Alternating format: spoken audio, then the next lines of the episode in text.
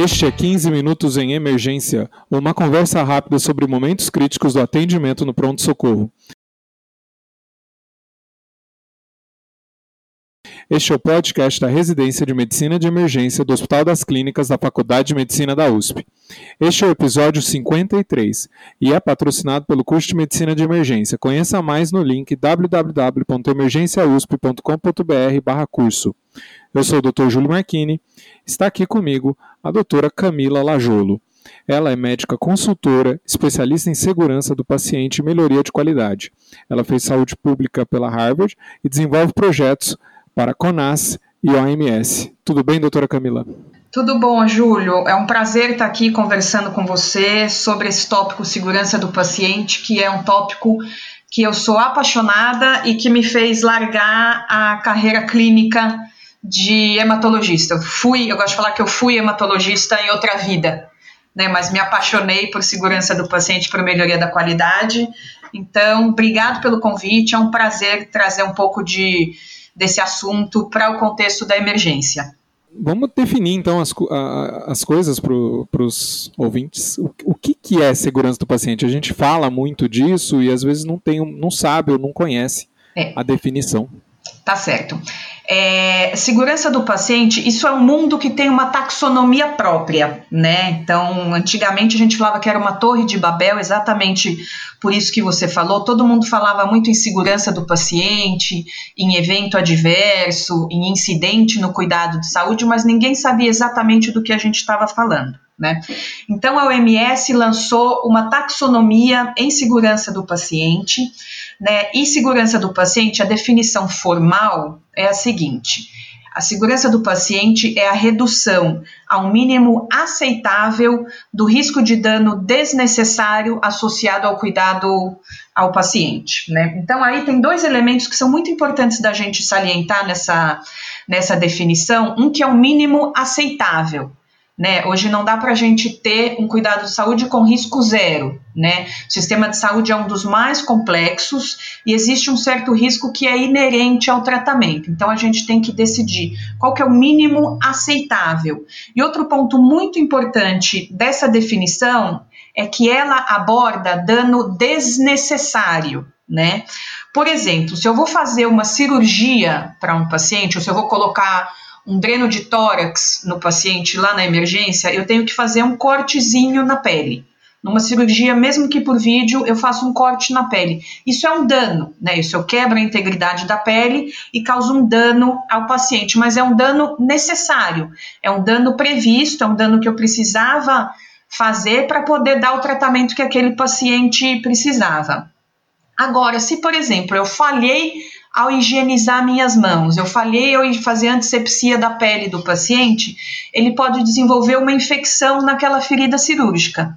Esse é um dano que é desnecessário, ele não precisava sofrer aquele dano. Então, antigamente, a gente achava que, nossa, que tinham alguns danos que eram esperados, que, por exemplo, a infecção, quando o paciente tinha uma infecção, a chamada infecção hospitalar, que hoje a gente fala infecção relacionada ao cuidado de saúde, é, eu que sou hematologista, por exemplo, o paciente tinha leucemia e tinha infecção relacionada ao catéter venoso central. Eu falava, ah, mas também ele tem leucemia, era para ter infecção, né? Hoje a gente sabe que tem muito dos danos que a gente achava que eram inevitáveis que são desnecessários, né? Então, repetindo, a segurança do paciente é a redução ao mínimo aceitável do risco de dano desnecessário associado ao cuidado de saúde. E tem só. Fala. Não, é uma, é uma mudança de paradigma isso, né?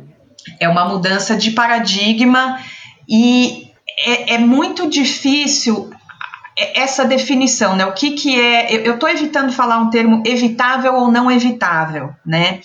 É, aí a gente entra na, no, na outra, num outro conceito importante que é o evento adverso né, que é um incidente, é um evento ou uma circunstância que causou dano ao paciente. Né? Então, teve alguma quebra de barreira, alguma falha no processo, a segurança do paciente ficou prejudicada e ele sofreu um dano. Né? Ele sofreu um dano, ele sofreu um evento adverso. E é justamente essa quebra de paradigma que você falou que a segurança do paciente traz.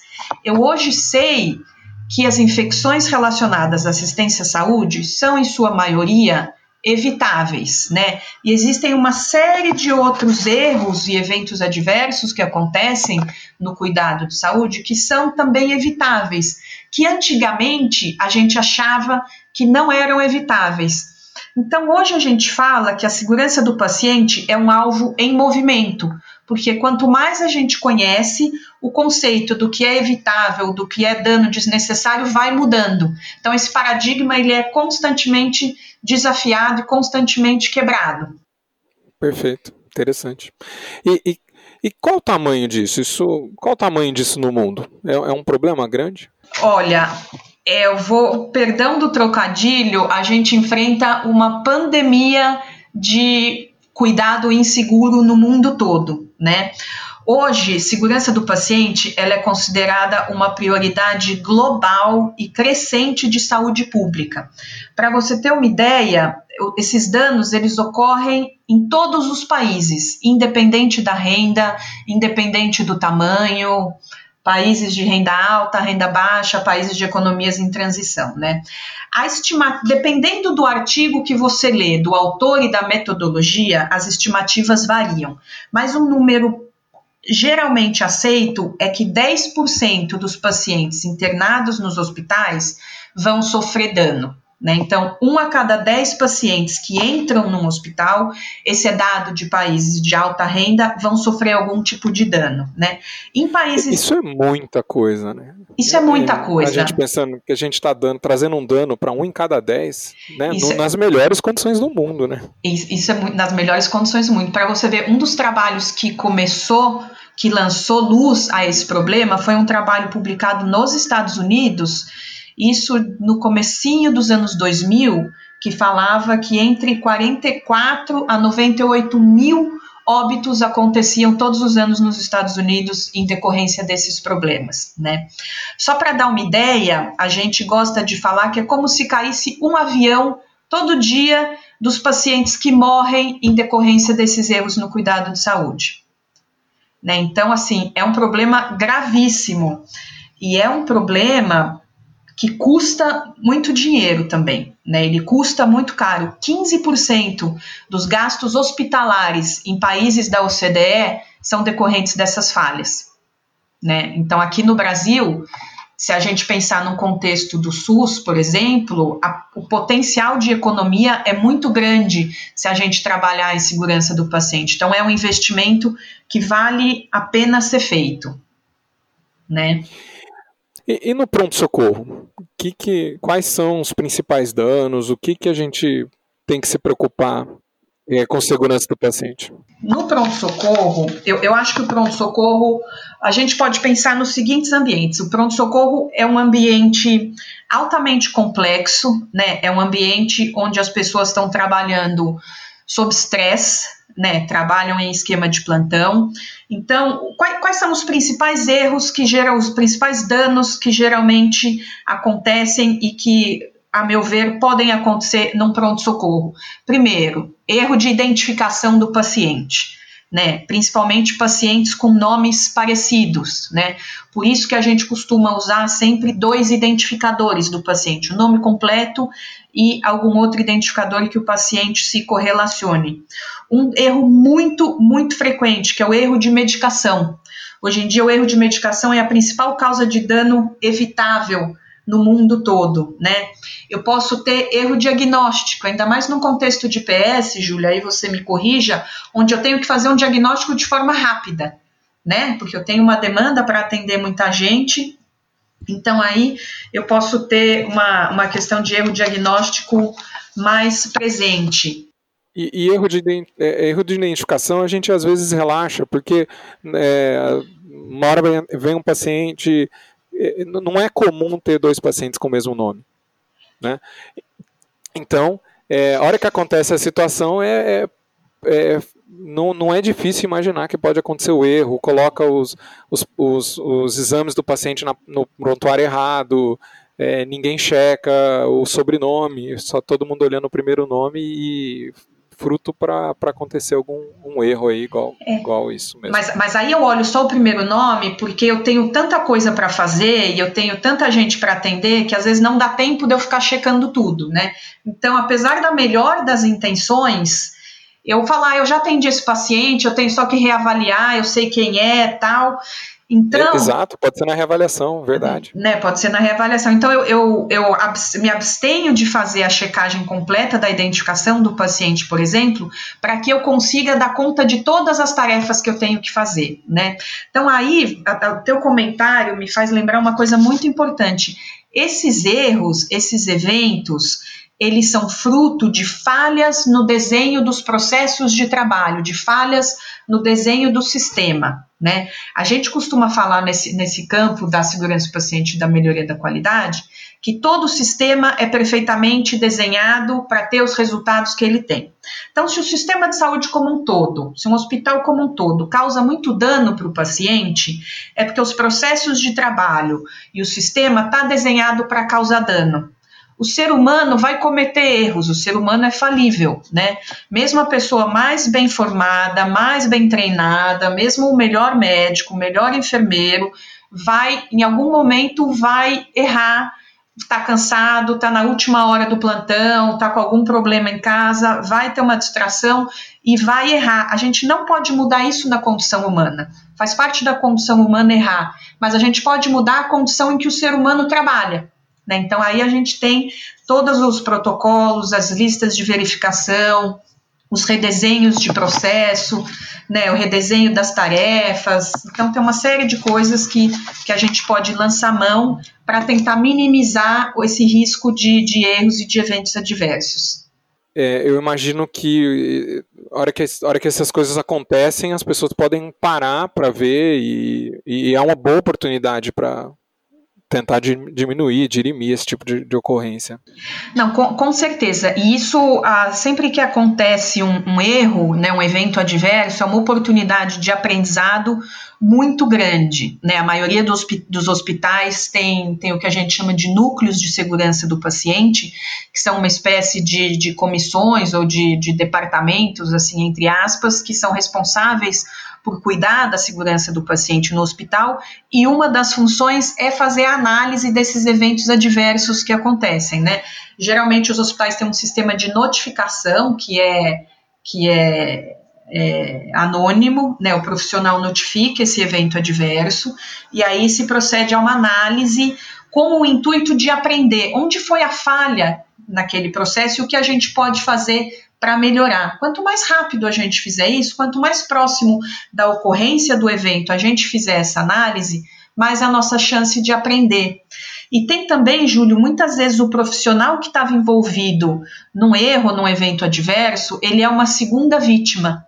Né, o impacto para o enfermeiro, para o médico ou para qualquer outro profissional de saúde, quando ele causa um dano para um paciente, ele é muito grave, ele é muito sério. Aquilo pode tem, tem gente que abandona a profissão até de tão, de tão abalado que fica. Então a gente tem a primeira vítima, que é o paciente, e a gente tem que olhar também a segunda vítima, que é o profissional de saúde. Né, porque ninguém quer causar dano para o doente, não é por isso que a gente virou profissional de saúde. Com certeza. Mais cedo a gente estava falando de. Eh, você estava comentando de erro diagnóstico é, pela pressão de atender muitos pacientes ou ou, é, em casos de sala de emergência, pela instabilidade do paciente, né? Exa exatamente. Acho que pela instabilidade você não tem a condição de fazer uma história clínica completa, o paciente chega sem acompanhante, né, também. Então Muitas você vezes inconsciente. Inconsciente, aí você tem uma chance maior de, de, de errar, né? Então aí você geralmente se ancora no, na, na, na, sua experiência, nos seus, no, no, que, nos recursos que você, em situações parecidas que você viu no passado. E aí pode, pode te causar algum viés que você causa erro. Né? Então, por, por isso que eu, eu sempre acho, no, nos prontos socorros, quando eu vejo, você tem muito assim os algoritmos ou os fluxos do que fazer em caso de parada, quando chega um paciente assim, quando chega um paciente daquele jeito.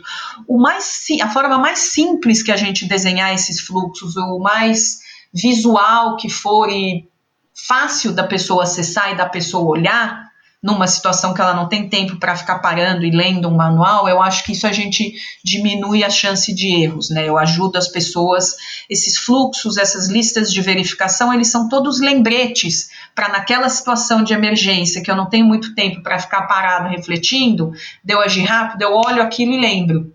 Né? Então, isso me dá uma agilidade e uma, e uma segurança, principalmente nesse contexto da emergência. Né?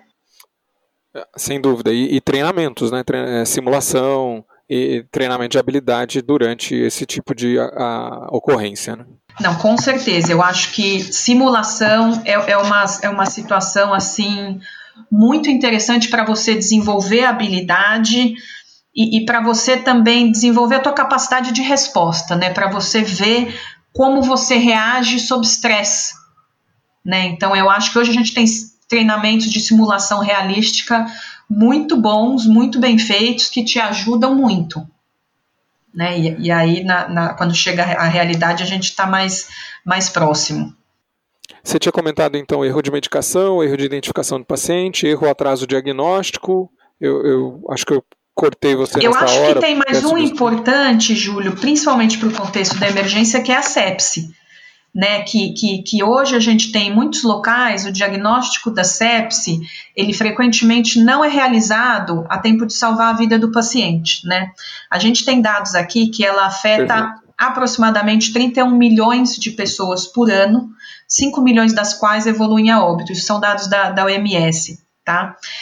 Então, no pronto-socorro, ali é o local que eu posso ter scores que vão me alertar se aquele paciente está em risco de deterioração clínica ou não. Né? Eu estou usando aqui o exemplo do, do score de News, né, que a gente pode usar, e dependendo do, do, histórico e do score do paciente, eu já começo as medidas para sepse. E isso pode salvar vidas.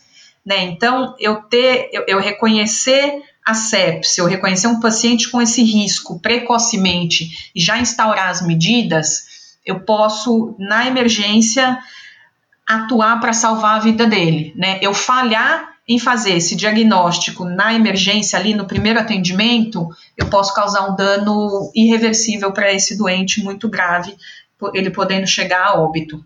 Camila, então, então segurança do paciente a gente tem que conhecer os tipos que existem, ter, ter as ferramentas de notificar é, e, que os, e que os colaboradores se sintam seguros em fazer isso, né? E ter uma estrutura que consiga mudar e responder às necessidades. É, eu, eu acho que é, que é exatamente isso. Eu acho que o primeiro passo é reconhecer o problema, eu saber que isso é um problema muito grave, é uma coisa que assim a gente causa dano a muita gente, né? Só que assim, é um dano hoje, um daqui a dois meses, um daqui a três meses, né? Então, assim, isso é um problema muito grande, isso é uma crise de saúde pública. Eu preciso conhecer no meu ambiente de trabalho quais são os principais que acontecem, né? Eu preciso ter mecanismos aí para notificar, para aprender, a palavra aprender com esses erros é fundamental, né? E eu preciso redesenhar os processos e o sistema de trabalho para colocar barreiras para que esses erros não atinjam o paciente. Né? Lembrando que errar é humano, que nós somos todos falíveis, então essas barreiras têm que nos impedir de errar. Né? E, e eu acho que é uma caminhada eu acho que segurança do paciente é responsabilidade de todos, não só do departamento de segurança do paciente. Todo mundo é responsável por garantir que o paciente receba um cuidado seguro. E eu acho que é o que todo mundo quer, né? Todo profissional de saúde quer prestar um bom cuidado, quer que o seu paciente saia melhor do que ele entrou. Né? Então, acho que isso está muito alinhado à nossa missão enquanto profissional de saúde. É, tem, tem um site, Júlio, que é um, um dos sites com material que eu, que eu julgo assim mais confiável que tem sobre esse assunto, que é o http dois pontos barra barra proqualis.net. Proqualis ele é o, o, centro colaborador para a qualidade do cuidado e segurança do paciente.